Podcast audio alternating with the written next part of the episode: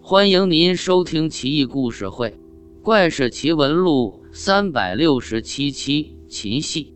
元朝人陶宗仪一次在杭州时，见过一个弄百禽变戏法的，特别能搞神奇的玩意。他拿出七只乌龟，由大到小依次排开，敲打一面小鼓来指挥乌龟。他先让最大的乌龟趴在案几中央，敲打一下小鼓。较小的一个乌龟就慢慢爬上大乌龟的背，再敲一下小鼓；更小的乌龟接着爬上去，如此反复。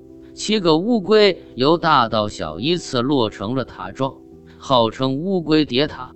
变戏法的又取出九只蛤蟆，让最大的一只蛤蟆趴在小墩上，其余八只小的分左右队列排开，大蛤蟆叫一声。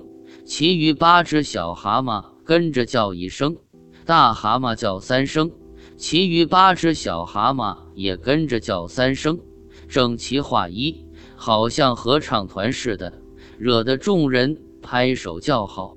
叫完后，小蛤蟆们依次跳到大蛤蟆面前，点头作声，如同行礼一般，随后井然有序地离开。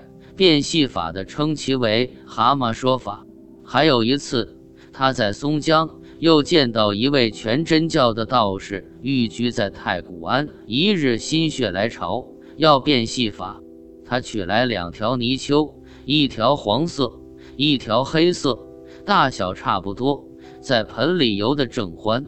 道士从怀里取出一把小刀，锋利耀眼。又从葫芦里取出药水，涂抹刀刃，随后将两条泥鳅拦腰切断，互相交换拼接，首尾颜色不一。就这么又放进水盆里，泥鳅居然浮游如故，一点事都没有。